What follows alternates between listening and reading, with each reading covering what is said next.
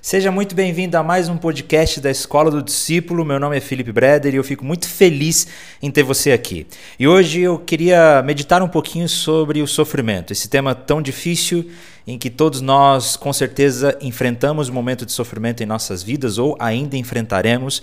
E eu trago aqui um conteúdo especial e que eu espero do fundo do meu coração que você possa ser abençoado e edificado. É o conteúdo de uma aula que eu ministrei na Escola do Discípulo e eu trago aqui com exclusividade para vocês. Eu espero que vocês gostem, aproveitem, é, compartilhe com seus amigos, compartilhe nas suas redes sociais e que Deus abençoe você. Então vamos lá, como enfrentar, como lidar com a dor e o sofrimento. Meus irmãos, vamos conversar hoje sobre um tema muito interessante e ao mesmo tempo muito difícil, que é falar sobre sofrimento. Porque se nós estamos falando sobre felicidade e satisfação em Deus, com certeza uma das barreiras que nós vamos encontrar é, mas poxa, e o sofrimento? Porque nós estamos falando tanto sobre encontrar felicidade e satisfação em Deus, mas todos nós sabemos que a nossa vida é cheia de dificuldades e às vezes sofrimentos que são grandes demais e às vezes parecem até injustos demais. Então, como que a gente concilia essas duas coisas? É possível, então, ter felicidade e satisfação em Deus, mesmo em meio ao sofrimento? E o que a Bíblia diz sobre sofrimento? Queria meditar rapidamente sobre isso hoje. Claro que não dá para a gente se aprofundar nesse assunto exaustivamente, porque precisaria de muito tempo, e na verdade esse, esse assunto do sofrimento e do, do porquê que Deus permite o sofrimento no mundo, isso já é um, um, uma discussão de milhares de anos, então não esperem que eu vou, vou solucionar esse problema aqui hoje, porque teólogos e filósofos estão tentando solucionar isso há, milhares, há milênios, né? Por que, que Deus permite o sofrimento no mundo? Não vou trazer essa resposta para vocês hoje. O que eu vou trazer aqui é o que a Bíblia diz sobre o sofrimento e como nós podemos enfrentar o sofrimento.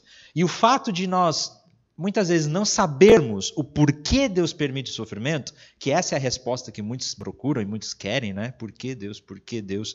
E que a filosofia está tentando encontrar e que se criam as teodiceias. Teodiceia é o termo filosófico ou teológico utilizado para tentar explicar por que, que Deus permite o sofrimento. A gente chama de teodiceia.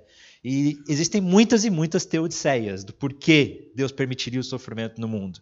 Mas mais importante do que nós tentarmos encontrar o porquê é entendermos o que a Bíblia nos diz sobre isso. E o sofrimento, ele está por todos os lados. E ele é inevitável e de muitas vezes um alcance avassalador. É, infelizmente, ou felizmente, não sei, porque se nós cremos que Deus tem um propósito em tudo, né, o sofrimento ele faz parte da vida e ele vai nos alcançar qualquer, a qualquer momento. Se você é uma pessoa jovem, pode ser que você talvez nunca tinha, tenha passado por um sofrimento muito grande. Né? Até pouco tempo atrás, eu nunca tinha sofrido por nada, nem mesmo por uma unha encravada do pé. Né? Nunca tinha passado por nenhum tipo de sofrimento. Mas recentemente eu comecei a passar por algumas coisas que me abalaram. Mas, e eu cheguei à conclusão e eu percebi que eu, tudo que eu já tinha lido e estudado começou a acontecer na minha vida. Uma hora ou outra, o sofrimento vai chegar. Uma hora ou outra ele vai nos alcançar. Seja a morte de um ente querido, esse é o sofrimento inevitável para qualquer pessoa do mundo. Todos nós temos relacionamentos afetivos e amorosos e eles vão acabar isso já é um ponto que já nos deixa assim, tá, o sofrimento vai chegar na sua vida, porque uma hora ou outra alguém que você ama vai te deixar. Seja o seu pai, o seu avô, sua mãe, um ente querido, às vezes até um filho. Um... Infelizmente, o sofrimento ele acontece. Né? É...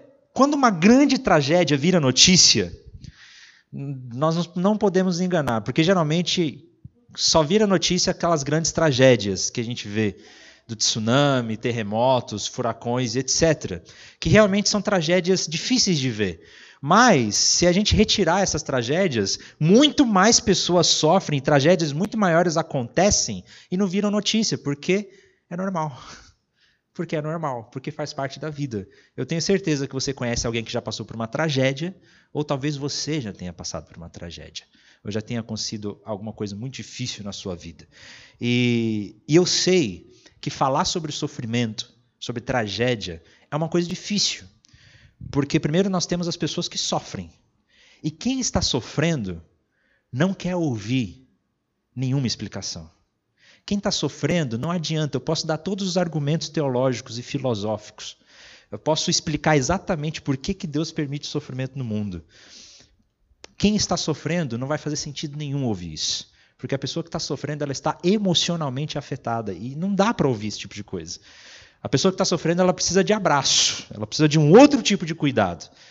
Mas mesmo assim é importante a gente meditar um pouco sobre o sofrimento. Então, se você está passando por uma situação muito difícil na sua vida, né, eu peço, por favor, tenha paciência comigo. Porque eu sei que talvez não faça muito sentido o que eu vou falar, mas como assim? Então por que Deus permite isso na minha vida? Porque eu sei que é uma coisa muito difícil a gente enfrentar o sofrimento.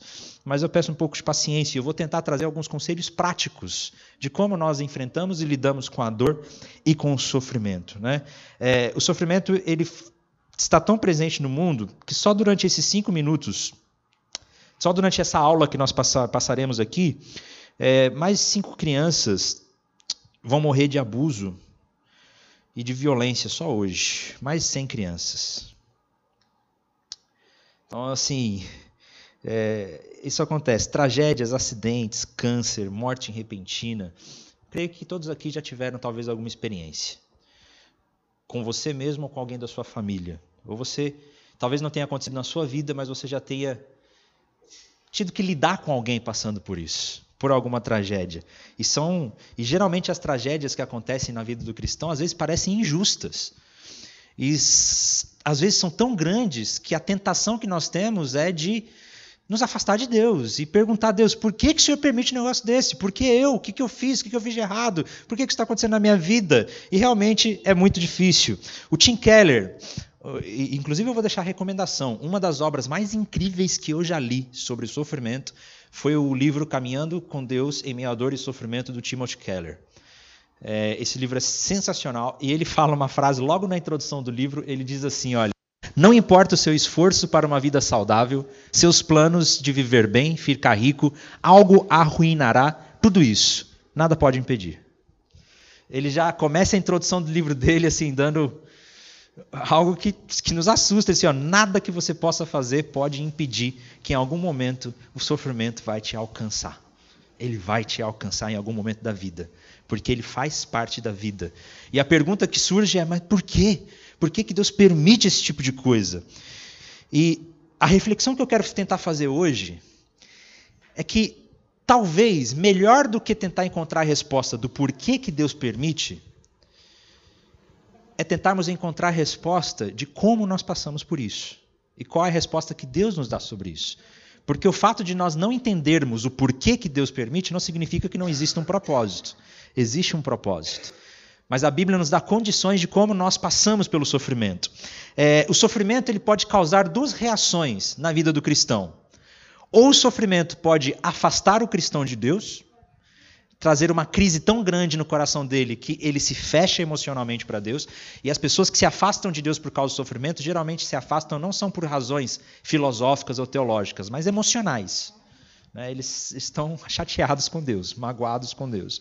Ou o sofrimento nos afasta de Deus, ou, como a Bíblia nos apresenta, o sofrimento nos fará muito mais íntimos de Deus e nos fará pessoas muito mais maduras diante de Deus.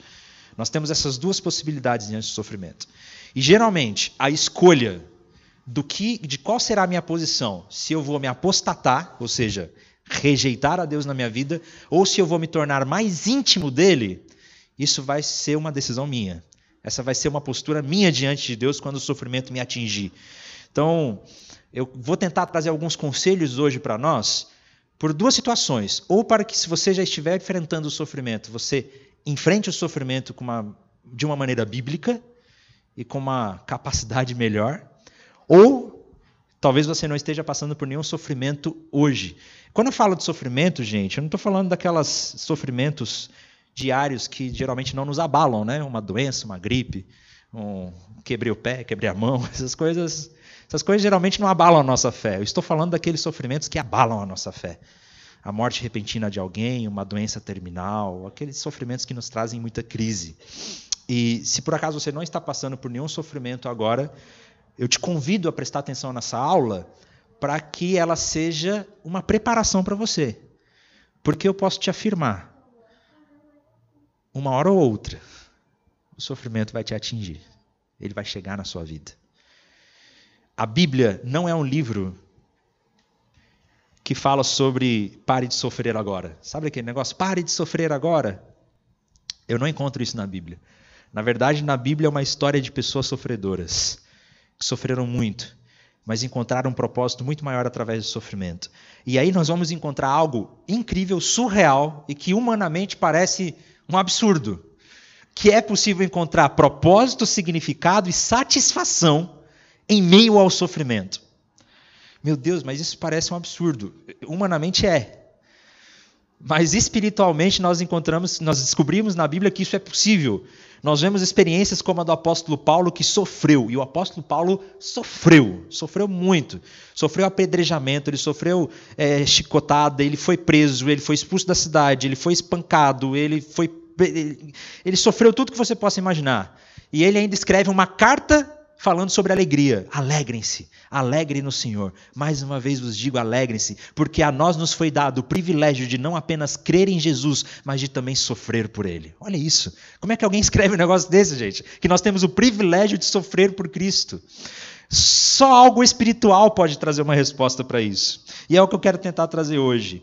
Nós encontramos, eu vejo na Bíblia, pelo menos três consequências de sofrimento, três tipos de sofrimento, três coisas que geram sofrimento na nossa vida. Nós temos os sofrimentos causados por nós mesmos, como por exemplo o sofrimento de Jonas e de Davi. Esses foram sofrimentos causados por ele mesmos, por causa do nosso pecado. Né? Uma coisa importante: nem todo sofrimento é por causa do nosso pecado. Sabe essa ideia? Ah, se você está sofrendo é porque você está em pecado, pede perdão, se arrepende. Né? Como a gente vê na história de Jó, que os amigos de Jó eram isso que eles falavam. Você está em pecado, você precisa pedir perdão a Deus. Nem todo sofrimento é consequência do pecado, tá, gente? Se você vê alguém sofrendo, para com isso de ah, deve ter algum pecado escondido na vida dele, né? Deve ter, deve ser consequência de alguma decisão do passado. Isso não é bíblico e nós já descobrimos isso lá no livro de Jó. Jesus também, os discípulos perguntaram para Jesus: Jesus, por que, que ele está sofrendo? Por que, que ele é cego? Por causa do pecado dele ou por causa dos pecados dos pais deles? E Jesus respondeu: nem por causa do pecado dele, nem por causa do pecado dos pais dele, mas para que a glória de Deus fosse revelada na vida dele. Então, nem todo sofrimento é consequência do pecado, mas existem sim os sofrimentos que são consequências do nosso pecado. Nós vemos o pecado de Jonas, por exemplo, que desobedeceu a Deus e sofreu por causa disso. Nós vemos Davi, que desobedeceu a Deus e sofreu por causa disso. São consequências das nossas decisões, consequências da nossa desobediência. Então, existem sofrimentos que são causados por nós mesmos. Isso é bíblico também. E nesse momento a gente precisa se perguntar: Deus, eu estou fazendo alguma coisa que eu estou causando sofrimento para mim mesmo? Ou o sofrimento que eu estou vivendo fui eu que causei por causa da minha desobediência? Para que a gente possa tentar corrigir. Existem outro sofrimento que não é por causa da nossa desobediência, existe o sofrimento da perda. Como foi o sofrimento de Maria e de Marta quando perdeu Lázaro. Não era culpa delas. Quando nós perdemos alguém, não é nossa responsabilidade, não é consequência do nosso pecado. A morte ela está presente no mundo, desde que o pecado entrou no mundo. Então existe o pecado da perda, o pecado, existe o sofrimento da perda. E esse sofrimento da perda, esse é inevitável para a vida de qualquer ser humano. Inevitável mesmo, porque todos nós morreremos. Os nossos entes queridos morrerão. E nós teremos que enfrentar esse sofrimento. Há dois anos atrás eu perdi o meu avô. É, eu perdi meu avô, que cresci junto com ele, nós tínhamos um laço de muita intimidade, de muita amizade. E, e, foi muito difícil. Então, todos nós passaremos por isso. Todos nós passaremos por uma perda. E existem aqueles sofrimentos na Bíblia que são enigmáticos. Sofrimentos que parecem injustos. E aí existem aqueles sofrimentos que são aqueles que realmente geram crise em nós, que trazem crise de fé que são, são aqueles sofrimentos que levam a gente a perguntar: por que, Deus? Por que eu? Por que está acontecendo comigo? São sofrimentos enigmáticos, sofrimentos que parecem injustos, sofrimento que a gente não encontra resposta. E a Bíblia está cheia desse tipo de sofrimento, como esse foi o caso do próprio Jó, que sofreu tanto e parecia ser injusto. E ele não entendia o que estava acontecendo na vida dele. Ele não tinha perspectiva do porquê ele estava sofrendo daquele jeito. Existem esse tipo de sofrimento. E na Bíblia nós encontramos um outro tipo de sofrimento também, que é o sofrimento por causa do evangelho. Existe na Bíblia o sofrimento por causa da nossa decisão de seguir a Jesus. Os primeiros discípulos, os apóstolos e a igreja primitiva, eles sofreram e sofreram muito, mas eles sofriam com convicção. Porque nós escolhemos seguir a Jesus e não vamos abrir mão disso. Então existe o sofrimento que virá por causa da nossa fé. Graças a Deus nós vivemos num país livre, por enquanto, em que esse tipo de sofrimento não é tão comum. O sofrimento por nós seguirmos a Jesus. Mas ele ainda está presente em muitos lugares no mundo, onde a igreja é perseguida e as pessoas estão sendo torturadas, presas e mortas, simplesmente pelo fato de dizerem: Eu sigo a Jesus. Existem esse tipo de sofrimentos. Então, meus irmãos, o sofrimento ele sempre esteve presente na Bíblia e na história. E ele nunca foi um problema muito grande na Bíblia. Ele sempre esteve presente. E nós vemos na Bíblia homens se conectando com Deus e conhecendo mais a Deus através dele. Né?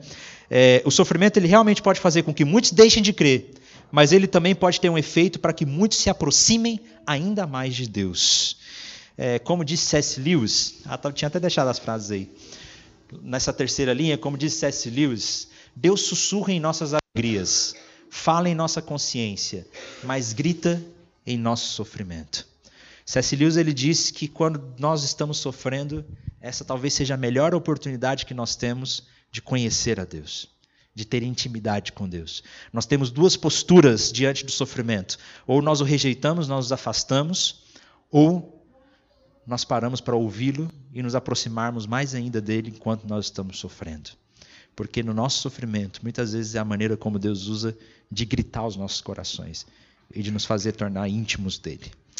Bom, gente, é, como eu disse, é muito difícil falar isso para quem está sofrendo. Porque a pessoa que está sofrendo geralmente não quer ouvir esse tipo de coisa. Ela já está emocionalmente muito abalada.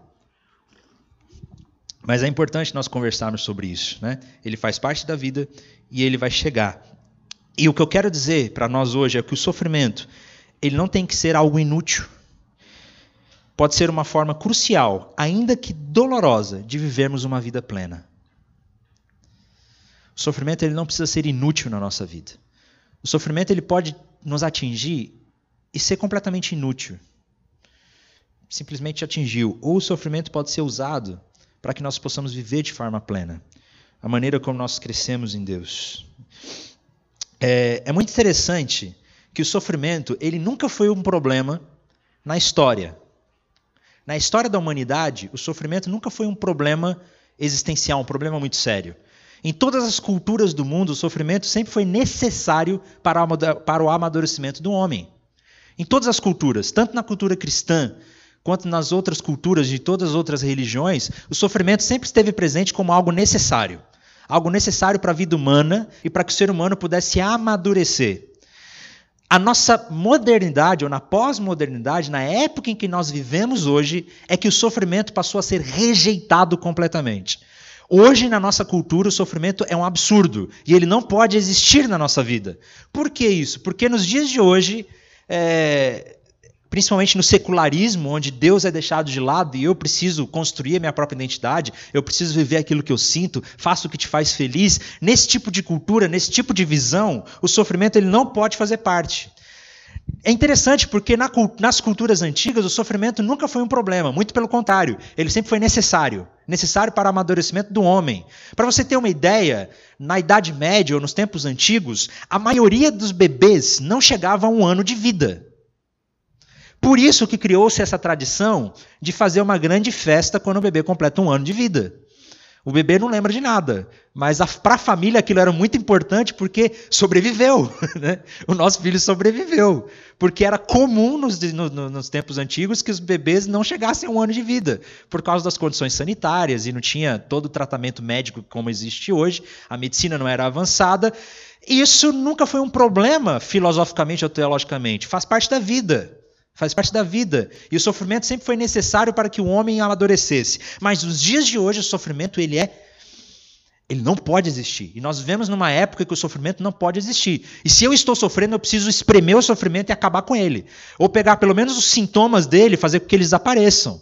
E os nossos consultórios de psicologia, de psiquiatria estão lotados por causa disso. Eu não estou falando mal dos psicólogos e dos psiquiatras, pelo amor de Deus. Eles são completamente necessários. Eles são necessários.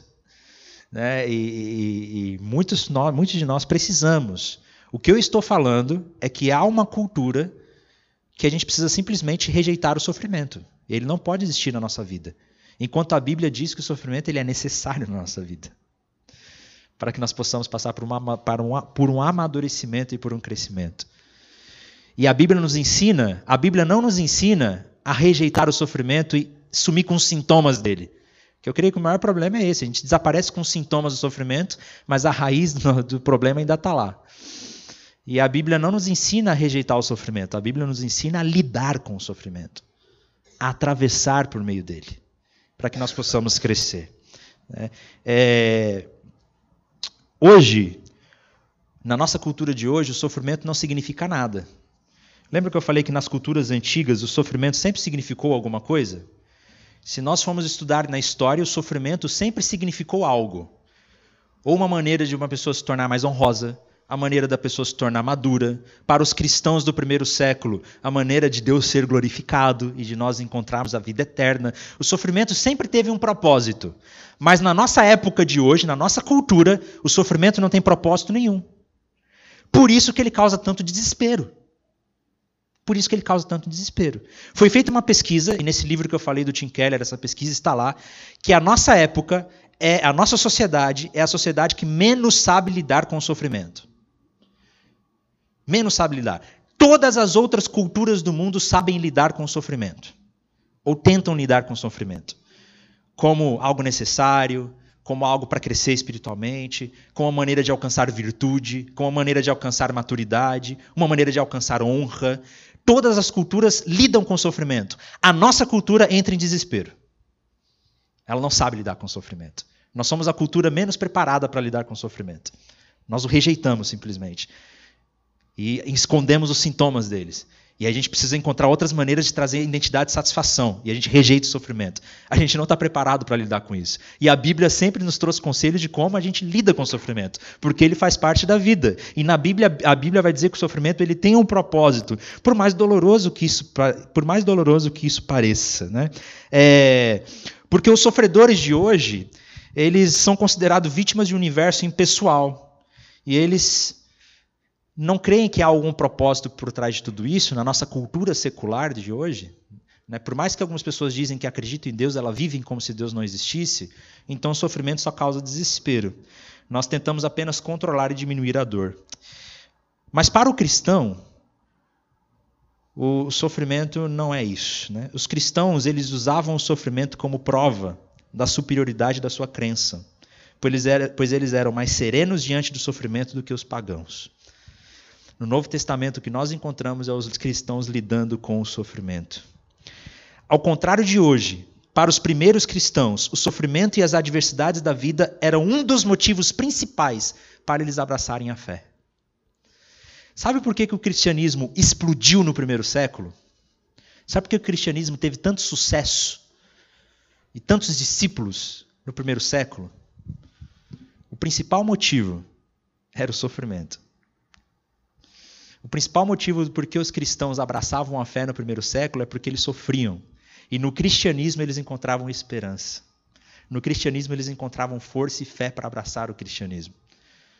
Esse foi um dos principais motivos por que os cristianismos cresceu tanto no primeiro século. Não era uma mensagem de conforto, porque hoje em dia a pregação do evangelho é uma mensagem de vida próspera, de conforto, de alegria, de que você vai ser feliz para o resto da vida, né? E a gente tenta atrair as pessoas para o reino de Deus e para o cristianismo usando uma, uma outra posição. Mas no primeiro século as pessoas abraçavam o cristianismo porque elas sofriam.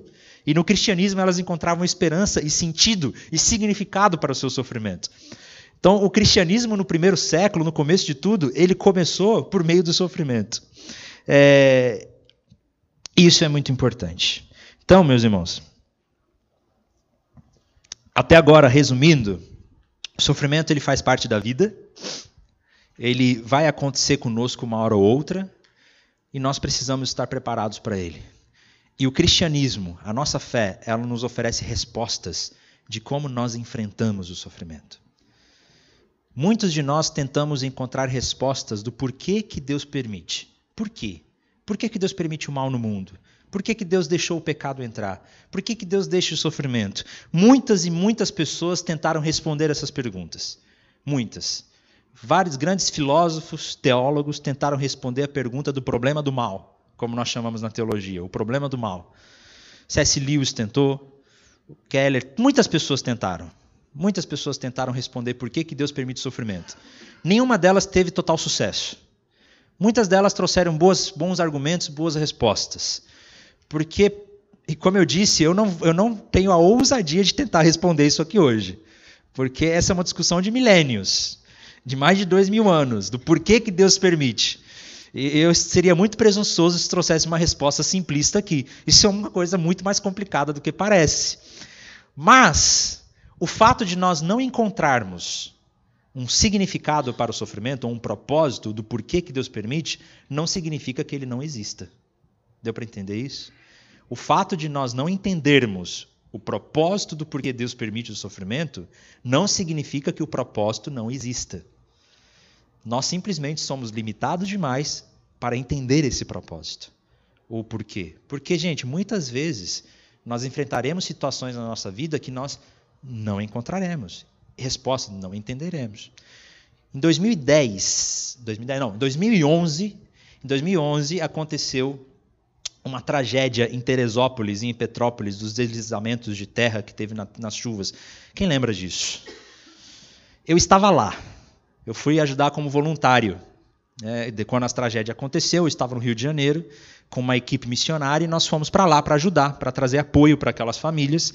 E eu estava em Teresópolis, gente, era uma tragédia, era, era, era horrível de ver tudo que estava acontecendo, tudo destruído, todas as casas destruídas, as famílias abaladas. Nós entramos numa casa, nós entramos numa casa e para conversar com uma família, eles estavam abalados, abalados, os olhos, os olhos todos inchados de tanto chorar. E, e aí falaram, Felipe, você ora? Eu falei, oro. e naquele momento, eu falei, cara a única oração que eu consegui fazer foi: Deus, eu não entendo, eu não compreendo, eu não sei por que, que o Senhor deixa uma coisa dessa acontecer. Mas eu confio que o Senhor continua tendo domínio sobre tudo.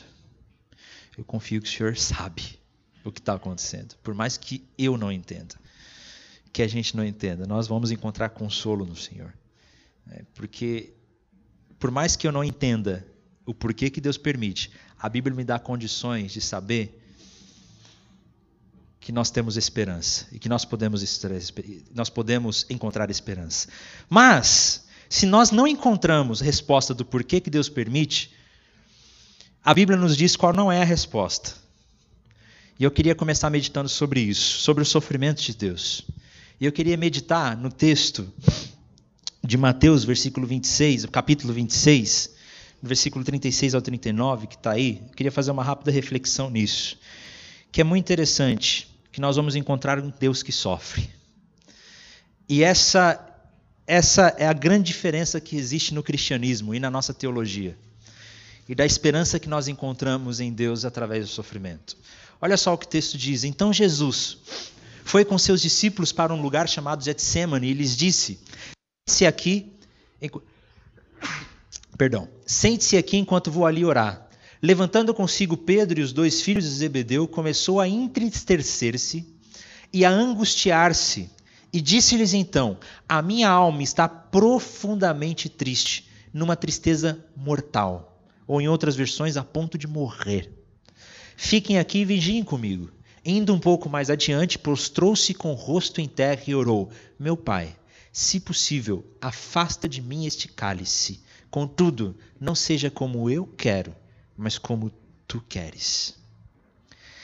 Esse texto é incrível, porque ele muda toda a, no, toda a nossa compreensão de como nós lidamos com o sofrimento. Jesus Cristo, Deus entre nós, Deus, Criador dos céus e da terra, em João capítulo 1 diz que, por, que, que ele sempre esteve com Deus, ele era Deus e por meio dele todas as coisas foram feitas. Nada do que existe foi feito sem ele. E tudo foi feito por ele, para ele, por meio dele. Jesus Cristo é Deus. Deus que se esvaziou, abriu mão da sua glória, o esvaziou da sua glória e veio como homem. E viveu entre nós como homem e serviu como homem, mesmo sendo Deus. E agora, ali no monte, ali no Getsemane, no jardim de Getsemane, nós encontramos o Deus criador de todas as coisas, o Senhor de todo o universo, o rei de tudo, tão angustiado a ponto de morrer, sofrendo muito. Vocês perceberam como que Jesus está sofrendo nesse texto? A minha alma está tão angustiada que eu estou a ponto de morrer. Orem por mim, ele pede para os discípulos. Orem por mim, intercedam por mim. E aí Jesus vai orar e conversar com o Pai. E ele diz: Meu Pai, se possível, afasta de mim esse cálice. Afasta de mim esse cálice. O que, que Jesus está pedindo aqui, gente? Ele está pedindo para não morrer. Ele está pedindo para parar de sofrer. Ele diz, Deus, se possível, afasta de mim. Eu estou sofrendo demais. Mas que seja feita a tua vontade e não a minha. Jesus está angustiado angustiado. E ele é levado para ser morto no madeiro. E aí nós encontramos o nosso Deus, Rei de todo o universo, aparentemente fraco, sendo morto. Deus pode morrer? Nós encontramos o nosso Deus, Criador de tudo, sendo morto numa cruz. E ali na cruz, Jesus ele brada uma das coisas que mais me chama a atenção nesse texto, e que é incrível e ao mesmo tempo assustador. Deus meu, Deus meu, por que me abandonaste? E Jesus se sentindo como abandonado por Deus. Por que Jesus sofreu tanto assim? Ah, porque ele morreu numa cruz. Ele morreu na cruz. Tá. Mas, se nós formos estudar na história do cristianismo, existem pessoas que morreram de formas piores do que Jesus, fisicamente falando. Morreram de forma piores do que Jesus, torturados, mortos com fogo. Pedro, a tradição diz que Pedro foi crucificado de cabeça para baixo, porque ele não se sentiu digno de ser, de ser morto como Jesus. E ele foi crucificado de cabeça para baixo. E na história nós vamos encontrar homens e mulheres morrendo de forma piores do que Jesus, e eles morriam louvando. Eles morriam louvando, celebrando e, e trazendo um testemunho para a igreja, e a igreja foi crescendo e se tornando muito mais forte por causa da morte desses mártires, dessas pessoas que morriam pela causa de Jesus. Aí a gente pensa, poxa, se os discípulos de Jesus, que são homens e mulheres, como nós, pecadores, eles encontravam forças para morrer de forma louvando, até mesmo de formas piores do que Jesus, por que será que Jesus estava tão angustiado? Por que, que Jesus ele estava tão desesperado a ponto de quando ele estava prestes a morrer na cruz? E eu vou dizer para você, porque Jesus ele não estava sofrendo por causa de uma cruz de madeira.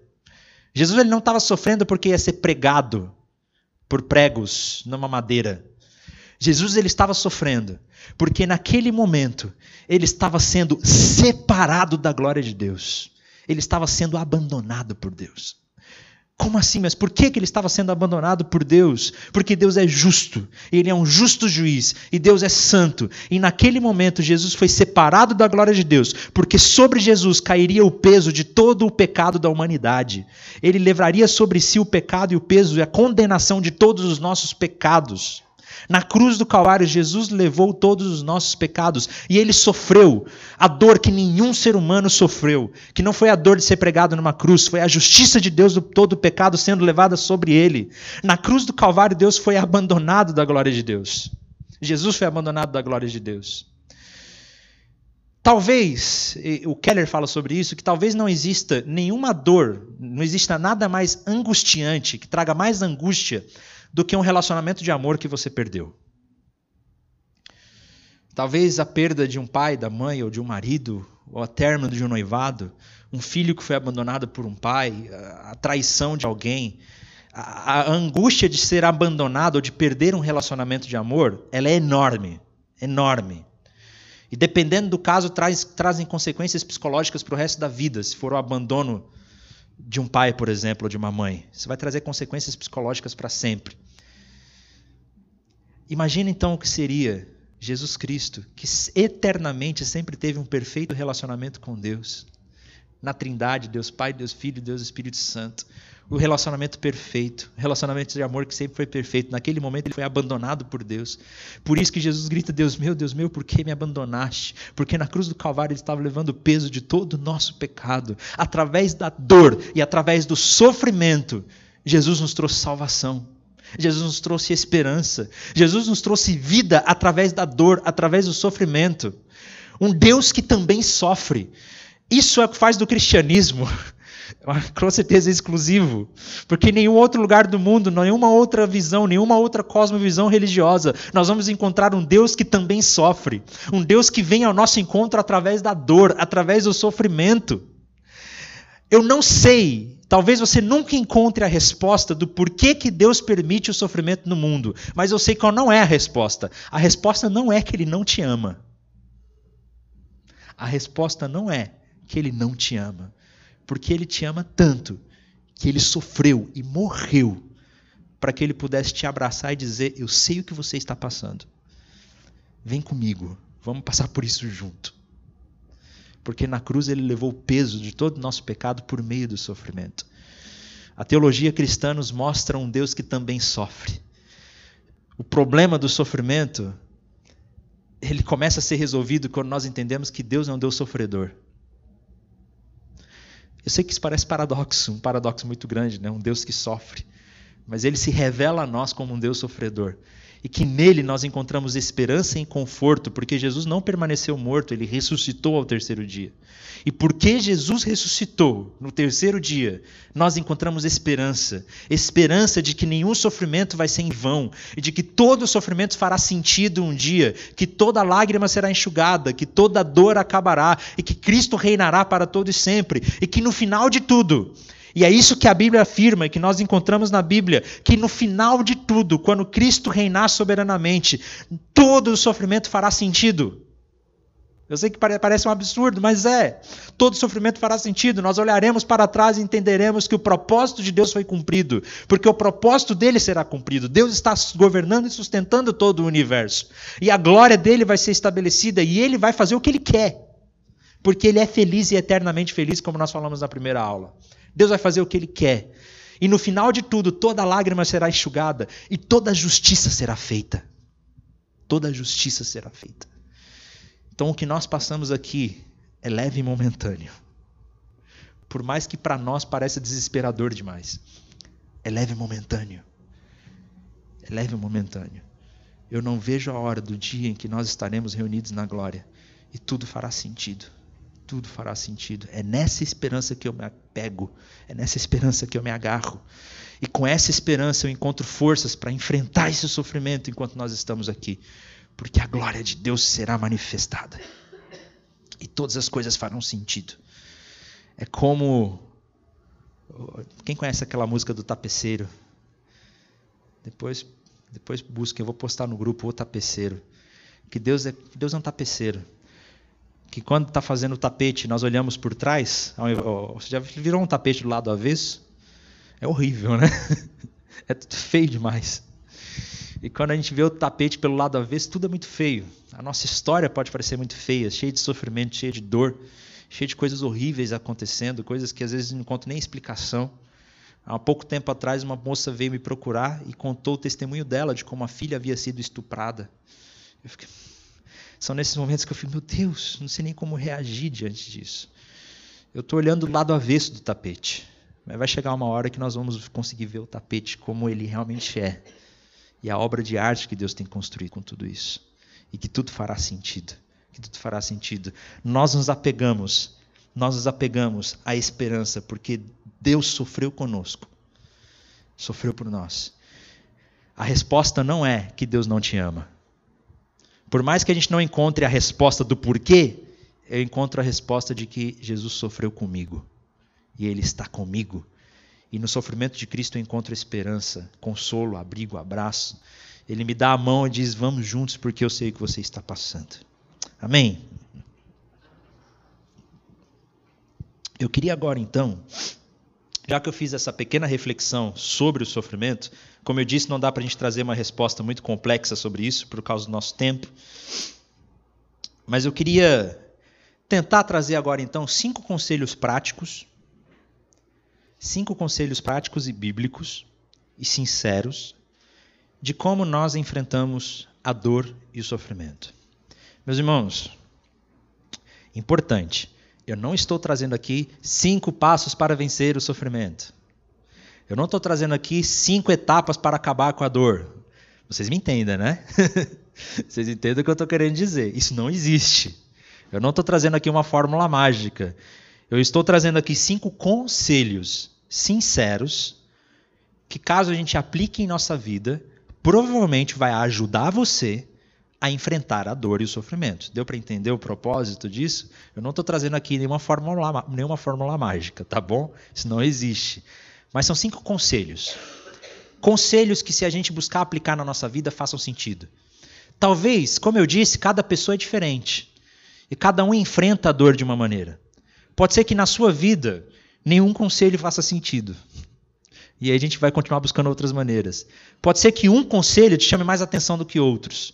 Isso aqui não é, não é uma, uma, uma regra tipo, aplique os cinco na sua vida e tudo vai dar. Não. São conselhos e talvez alguns façam mais sentido, talvez outros não façam tanto sentido para você, mas são conselhos sinceros que me ajudaram também em momentos de dificuldade conselhos para enfrentar a dor. E o primeiro conselho que eu quero dar sobre como a gente enfrenta a dor é o de caminhar. Caminhando. Caminhando. Olha o que diz o texto de Isaías 43. Quando você atravessar as águas, eu estarei com você. E quando você atravessar os rios, eles não o encobrirão. Quando você andar através do fogo, você não se queimará.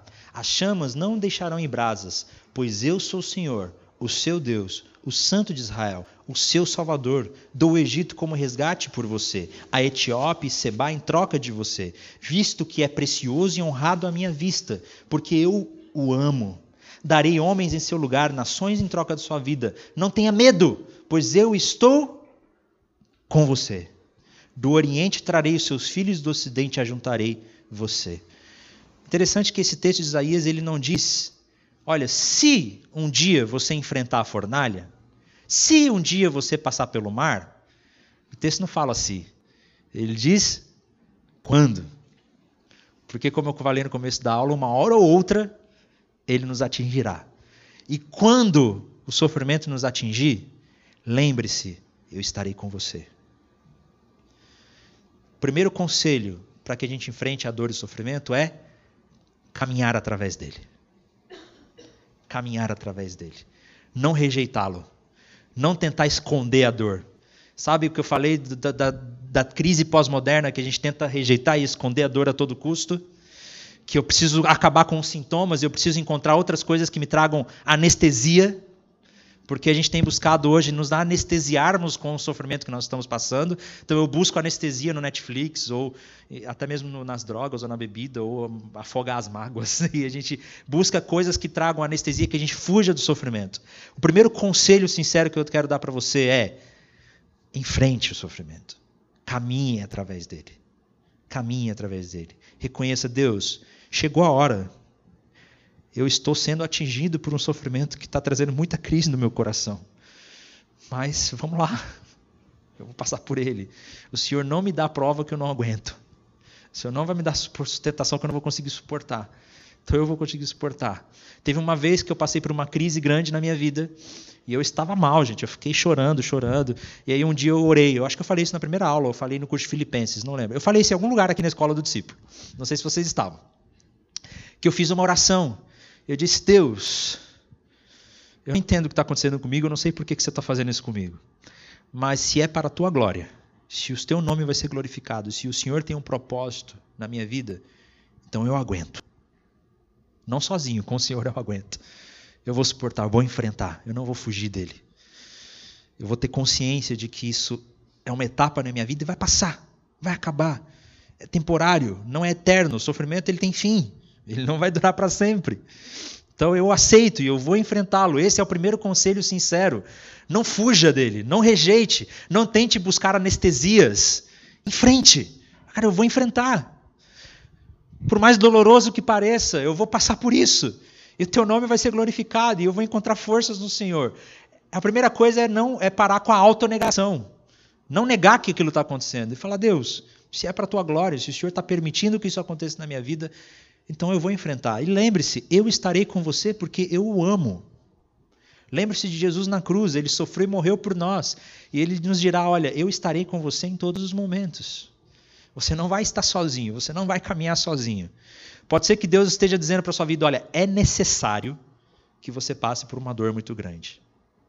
É necessário. Eu vou permitir que algumas coisas aconteçam na sua vida. Eu estarei com você. Eu estarei com você. Forças, coragem. Vamos enfrentar e vamos junto. Esse é o primeiro conselho. Caminhando, caminhando através da fornalha, sabendo que ela tem um fim, que ela vai acabar um dia. Eu não vou fugir dela. Porque nesse momento nós temos duas posturas, nós temos duas decisões.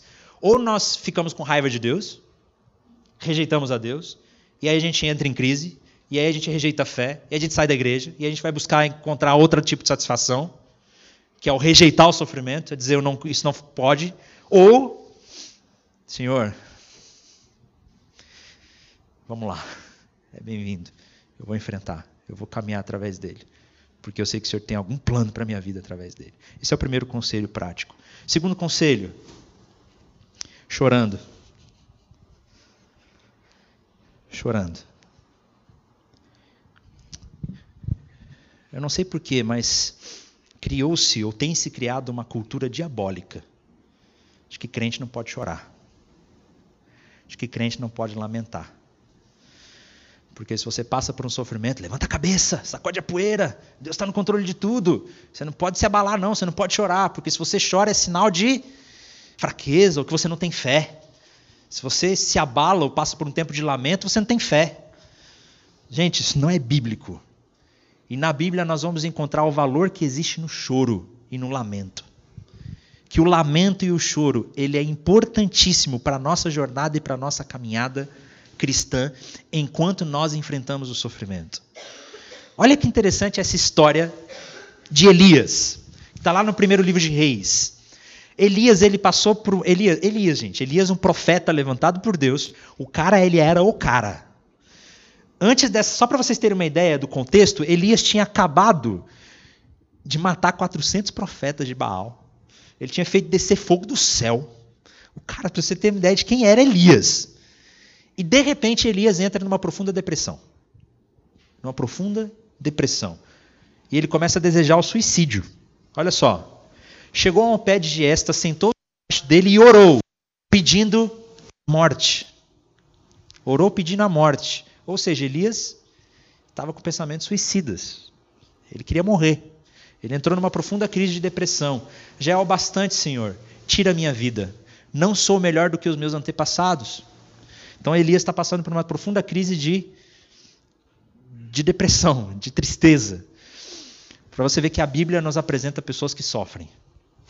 E aí, depois se deitou debaixo da árvore e dormiu. De repente, o anjo o tocou, tocou nele e disse: Levante-se e coma. Elias olhou ao redor e ali, junto à sua cabeça, havia um pão assado sobre brasas, quentes e um jarro de água. Ele comeu, bebeu, deitou-se de novo. O anjo do Senhor voltou, tocou nele e disse: Levante-se e coma, pois a sua viagem será muito longa. Olha que interessante esse texto. Elias ele está passando por uma crise de Fiquei até nervoso agora. Elias ele está passando por uma crise de profunda depressão, a tal ponto de pedir para Deus tira a minha vida. Eu quero morrer. E o mais interessante é que o texto diz que o anjo aparece. No momento que o anjo aparece para a vida de Elias, ele não diz assim: olha, levanta, sacode a poeira, vamos em frente, vamos seguir a jornada, vamos embora, né? Para de sofrer. Deus sabe de todas as coisas. Sabe aqueles conselhos que geralmente a gente recebe? Deus sabe de todas as coisas, sacode a poeira. É interessante que no primeiro momento não é isso que o anjo faz. No primeiro momento que ele fala, ele toca em Elias, e ele diz: Olha, come. Ele assa um pão, entrega água para ele, come, descansa mais um pouco. O anjo entende que nesse momento o que Elias precisava era de um tempo, um tempo talvez de descanso e de lamento e de chorar na presença de Deus. Na hora certa, no momento certo, o anjo o repreendeu. No momento certo. Depois que Elias teve esse tempo, que ele foi é, tratado e cuidado por Deus, Deus o, o, o, motiva e ele levanta, ele vai seguir viagem, aí na hora certa o anjo vai repreender e falar: Olha, para com isso, Elias. Existem muitos que não se dobraram diante de outros deuses ainda. Você, Deus tem grandes coisas para fazer através de você. Então, no momento certo, o anjo o repreendeu. Mas no momento que Elias precisava de lamento, de choro, o que o anjo fez foi: descansa um pouco. Você precisa chorar, você precisa ter um tempo de lamento. Meu querido, quando alguém está sofrendo muito, talvez a pior coisa que você possa fazer é chegar para aquela pessoa e falar: Deus sabe de todas as coisas. Levanta a cabeça, sacode a poeira, tenha fé. Essa pode ser a pior coisa que você pode fazer na vida da pessoa. Porque talvez o que ela mais precise é de choro, é de lamento, é de você dar um abraço, é dizer: Eu estou aqui, conta comigo. Porque o lamento ele é essencial. Quantas vezes na Bíblia nós vemos a importância do lamento? Olha só. Olha só o que diz o Salmo 88. Eu vou abrir aqui na, na NVI, que vai ser melhor. Salmo 88. E existem muitos salmos de lamento na Bíblia. Eu quero mostrar para vocês o Salmo 88. Eita, bora. Só um minutinho. Meu celular aqui, às vezes, ele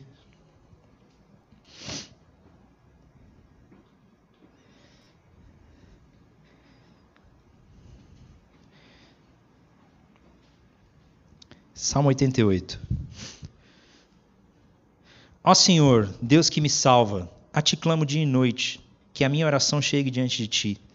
Inclina, inclina os teus ouvidos ao meu clamor. Tenho sofrido tanto, tenho sofrido tanto, que a minha vida está à beira da sepultura.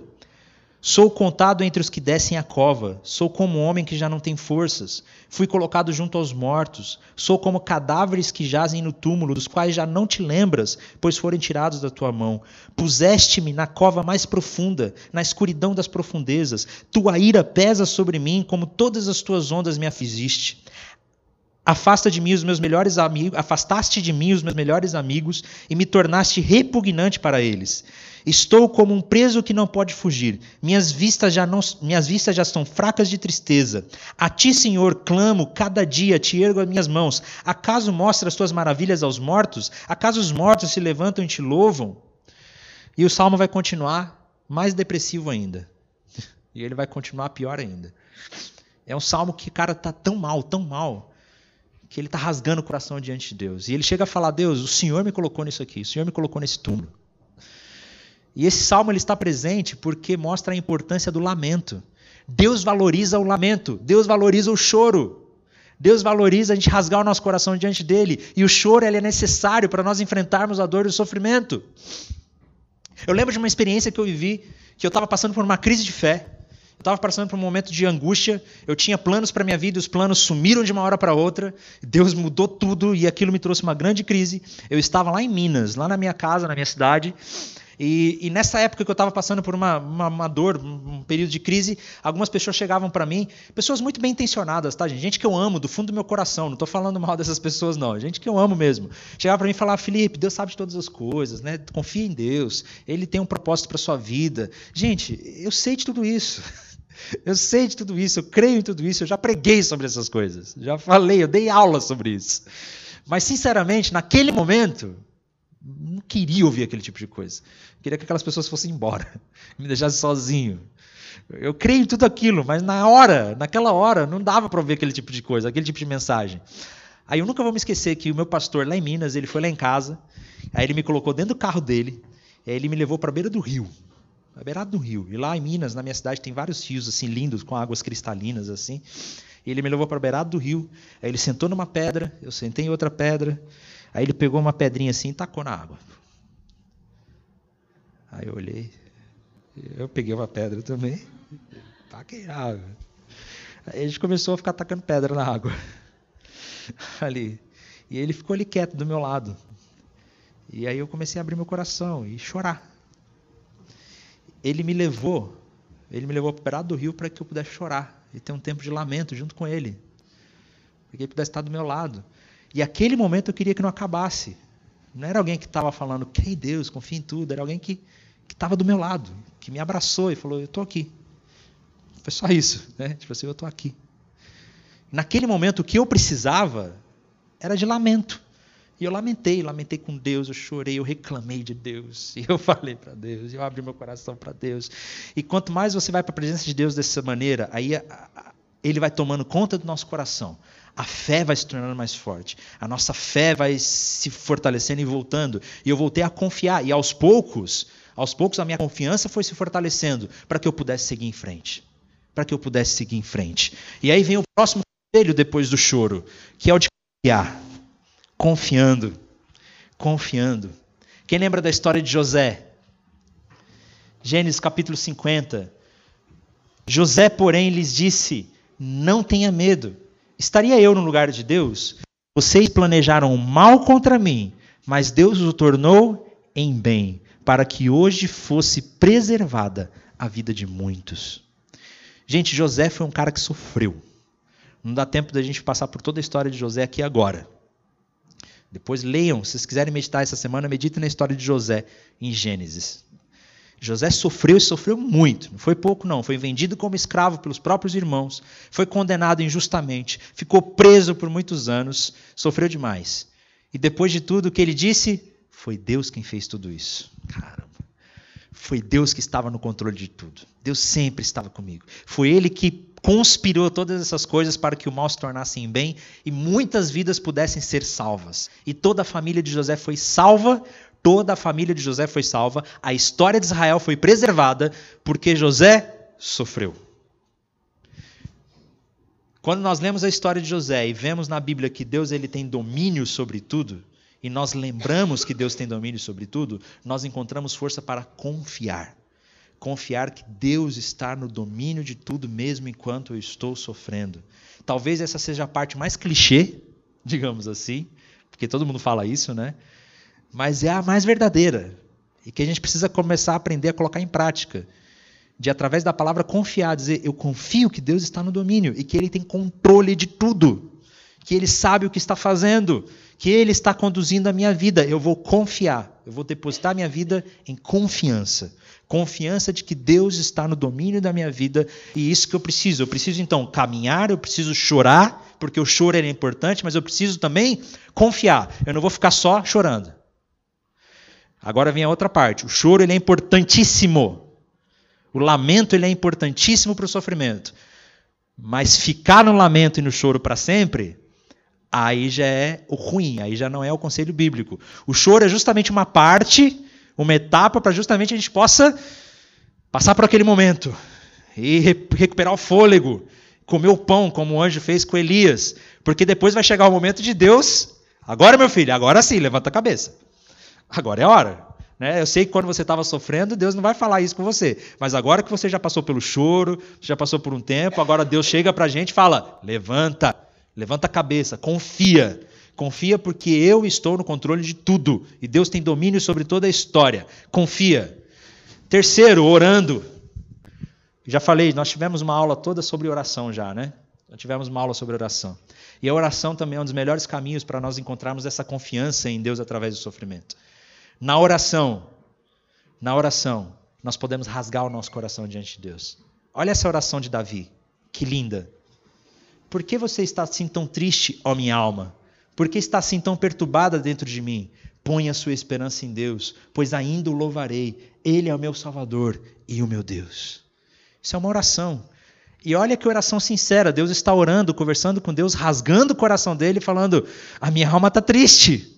A minha alma está desesperada, mas põe a esperança no Senhor, eu ainda voltarei a louvar o Senhor. Ele não perde as esperanças. Por mais que ele esteja sofrendo, ele diz: ainda voltarei a louvar o Senhor. É manter as esperanças, é manter a confiança. Eu ainda voltarei a louvar o Senhor. Por mais que hoje você não tenha forças para louvar ao Senhor, pelo menos a sua oração seja: eu ainda voltarei a louvar o Senhor.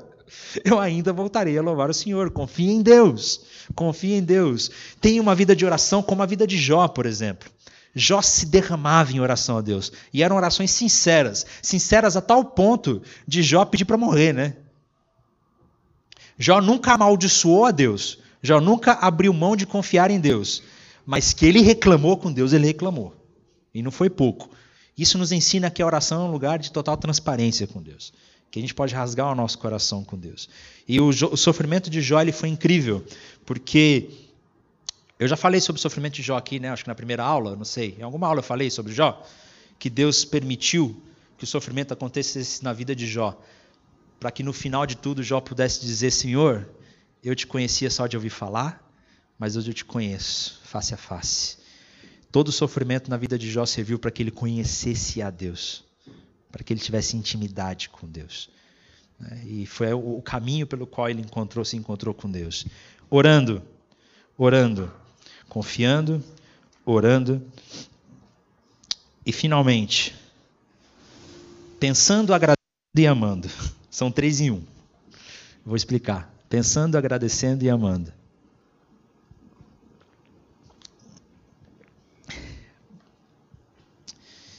Olha esse texto de Filipenses.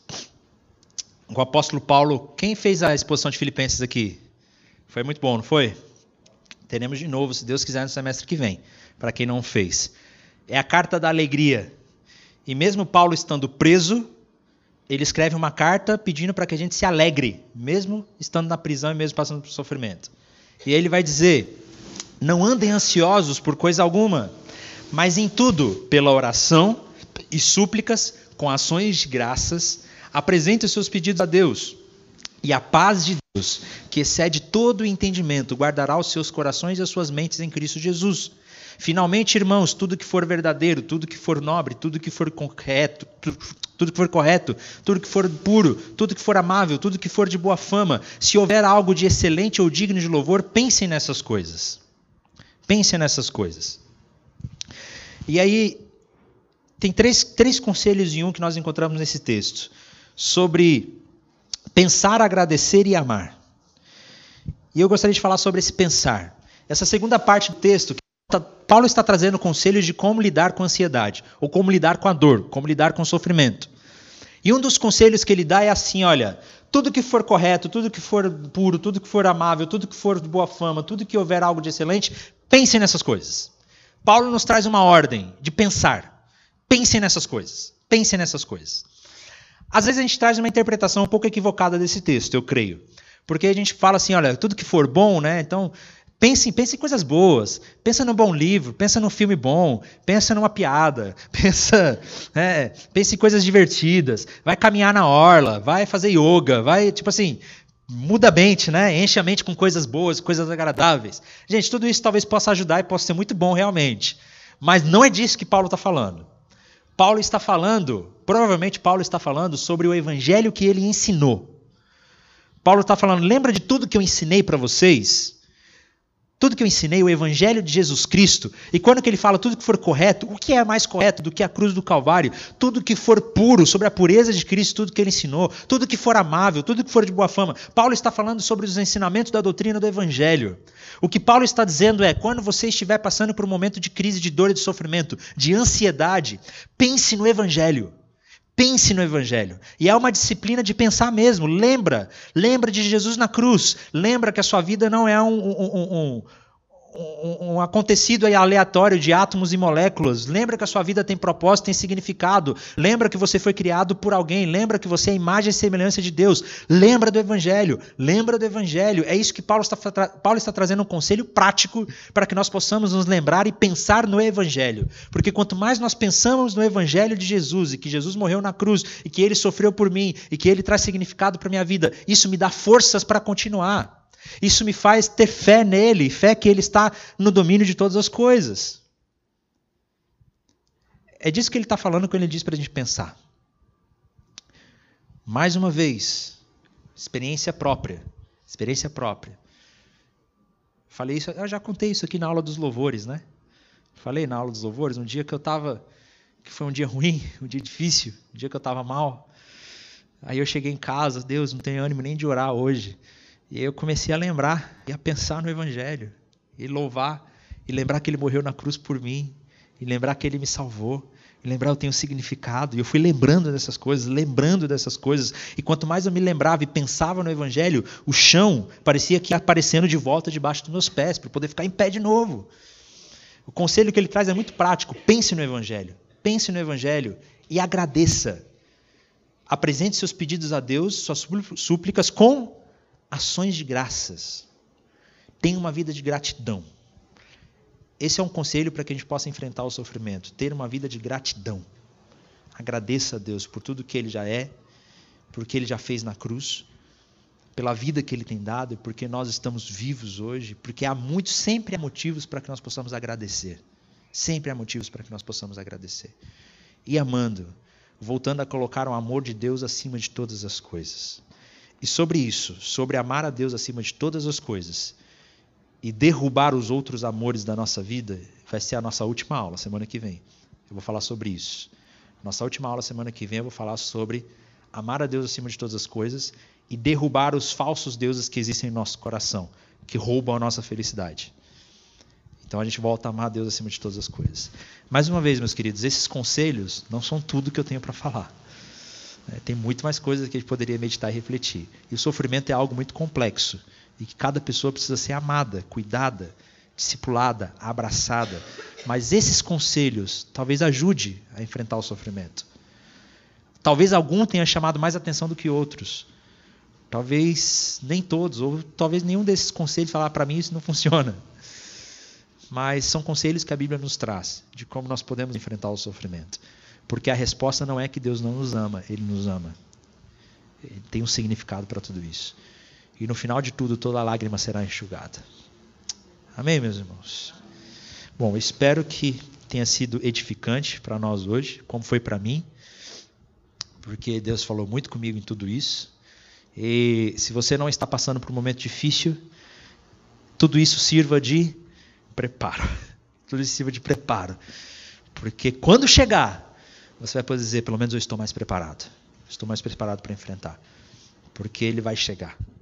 Né? Vai passar. Nós precisamos estar preparados para isso. Amém, meu irmão? E quando chegar, conte com a gente para um abraço. Para tomar aqui junto. Vamos caminhar junto. Vamos ficar em pé?